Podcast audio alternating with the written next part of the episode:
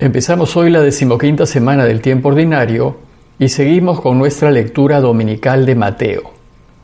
Hoy con el texto de Mateo 13, 1 al 23, la Iglesia nos invita a meditar en el modo como enseñaba Jesús. Les leo el texto.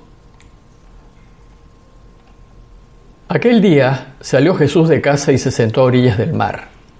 Y acudió a él tanta gente que tuvo que subirse a una barca.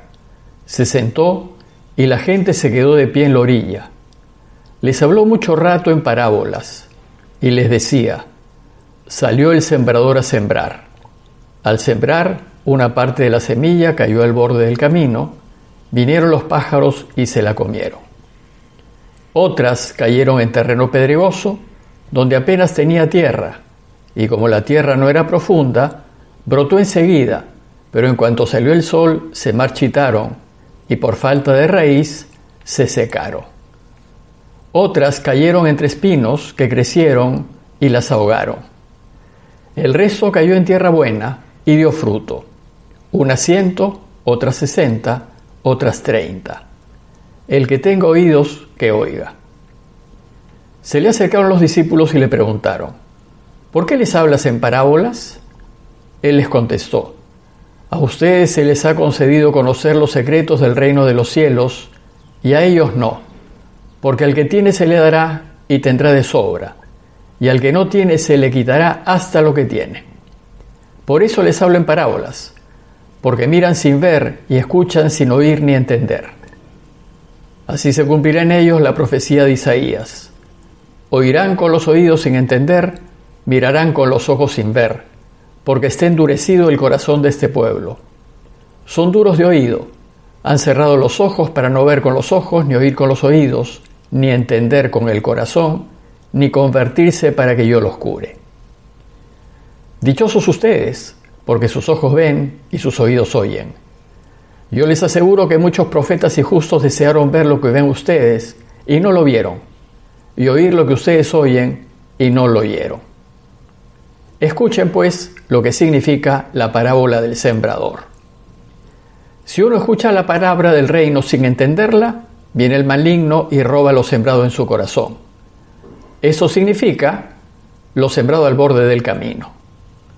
Lo sembrado en terreno pedregoso significa que el que le escucha y la acepta enseguida lo hace con alegría, pero no tiene raíces, es inconstante, y en cuanto viene una dificultad o persecución por la palabra, sucumbe. Y lo sembrado entre espinos significa el que escucha la palabra, pero los afanes de la vida y la seducción de las riquezas la ahogan y se queda estéril. Lo sembrado en tierra buena significa el que escucha la palabra y la entiende. Ese dará fruto y producirá ciento o sesenta o treinta por uno. El texto de hoy empieza diciéndonos que Jesús les habló mucho rato en parábolas. Cuando estaba cerca al lago, se subía a una barca y la gente lo escuchaba desde la orilla, probablemente haciendo una especie de escenario a fin de que se le escuchase mejor con la gente sentado de pie en la pendiente que tenían las pequeñas playitas. Las parábolas son pequeñas historias tomadas de la vida diaria, historias acerca de experiencias y vivencias ordinarias y comunes con las cuales los oyentes se pueden identificar por haberlas vivido y experimentado personalmente. Estas historias las usa Jesús como medio para transmitir sus enseñanzas. Dice el texto que se le acercaron los discípulos y le preguntaron, ¿por qué les hablas en parábolas? Y Jesús les responde diciendo, les hablo en parábolas porque miran sin ver y escuchan sin oír ni entender. Y entonces les cita al profeta Isaías capítulo 6. Oirán con los oídos sin entender, mirarán con los ojos sin ver, porque está embotado el corazón de este pueblo. Son duros de oído, han cerrado los ojos para no ver con los ojos, ni oír con los oídos, ni entender con el corazón, ni convertirse para que yo los cure. La razón, pues, para hablarles en parábolas es que el pueblo tiene embotado el corazón y no se da cuenta de la realidad. Jesús considera que la gente vive distraída con las cosas de este mundo, interesada en lo superficial, en lo aparente, solo por aquello que excita sus sentidos, música estridente y exótica y a todo volumen, escenarios llenos de humo y luces cambiantes y llamativas, reality shows, posturas extravagantes, es decir, todo se juega en formas y en imágenes. Esto es lo que atrae a muchos. La mayoría no es llamada a reflexionar ni a pensar en la vida. La vive automáticamente, guiada como corderos por la moda, la publicidad, las posturas llamativas de influencers. La mayoría solo entiende el lenguaje que apela a sus sentidos. A estas personas, las parábolas, que son historias de la vida, sí captan su atención. Entonces, si estos oyentes son reflexivos, las parábolas los pueden llevar a darse cuenta de la realidad y a penetrar en el sentido de las cosas. Sus discípulos, solo por el hecho de ser discípulos, son de los que reflexionan la vida y a ellos les dice, Dichosos sus ojos porque ven y sus oídos porque oyen. Les dice, ustedes son afortunados porque son capaces de tomar distancia de las vanidades de la vida y de ver la realidad que está más allá de los sentidos. Son capaces de caer en cuenta de lo que realmente vale. Son capaces de moverse con el corazón y no con los sentidos. Por eso les dice, a ustedes se les ha concedido conocer los secretos del reino de los cielos y a ellos no. Quien narra una parábola tiene que conocer muy bien las costumbres de la gente y haberlas vivido o experimentado personalmente. Y en esta primera enseñanza en parábolas que nos narra Mateo, Jesús debió haberles dicho algo más o menos así. Lo que voy a hacer, lo que voy a hablarles y enseñarles, me recuerda a lo que hace un hombre que sale a sembrar. Como saben, lo que hace el sembrador al ir a sembrar es tirar la semilla al aire.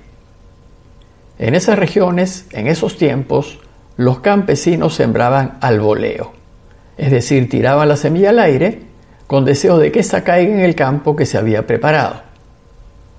Si Jesús tuvo su chacrita, como suele ser con quienes viven en poblados campesinos, probablemente también sembró así, y si no la tuvo, debió haber visto muchas veces cómo los campesinos sembraban. Jesús sabía que seguramente a causa del viento, por estar muy cerca de los linderos, no toda la semilla caía en el campo preparado. Alguna de estas caía en el camino, o entre piedras, o entre zarzas y espinos, y evidentemente no germinaba. El deseo del sembrador es que la semilla caiga en buena tierra y dé fruto. Pero si bien esto es lo que quiere, desgraciadamente no siempre toda la semilla cae en buena tierra y en consecuencia no toda produce fruto. Lo que dijo Jesús debió ser suficientemente claro para que al menos algunos de sus oyentes, que eran todos campesinos, entendiesen perfectamente la parábola y entendiesen lo que iba a ocurrir con sus enseñanzas. Pues así como sucede con la semilla, que se tira al aire para que caiga en tierra y de fruto. Así también sucede con sus enseñanzas. Jesús nos hablará a todos y echará al aire sus enseñanzas, pero solo una parte de su público acogerá sus enseñanzas y las pondrá por obra. Otra parte de sus enseñanzas se perderá y no dará fruto, como la semilla que cae en el camino y se la comen los pajaritos, porque sus oyentes no le entienden y no la cogen.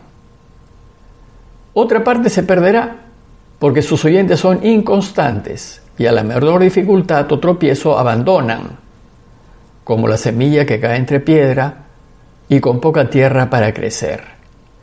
Y otra parte de su enseñanza se perderá porque sus oyentes harán más caso a las tentaciones que ofrece el mundo por ser más superficiales y más que el esfuerzo y el trabajo exigente, les atrae lo fácil, lo cómodo, lo placentero.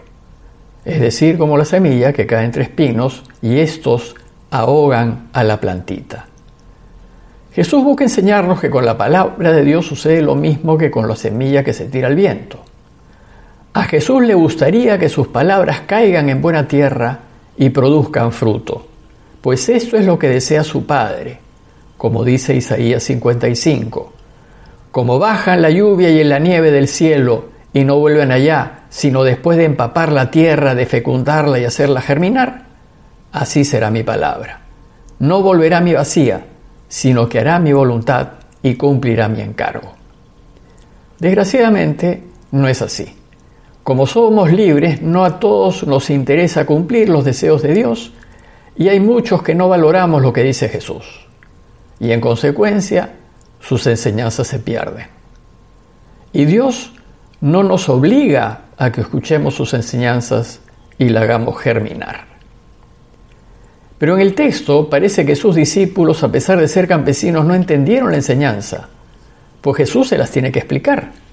¿Acaso para ellos que son campesinos reflexivos, no debió ser evidente por sí mismo la parábola? ¿Por qué Jesús tiene que explicárselas? Pienso que la explicación de la parábola es más para nosotros que para ellos.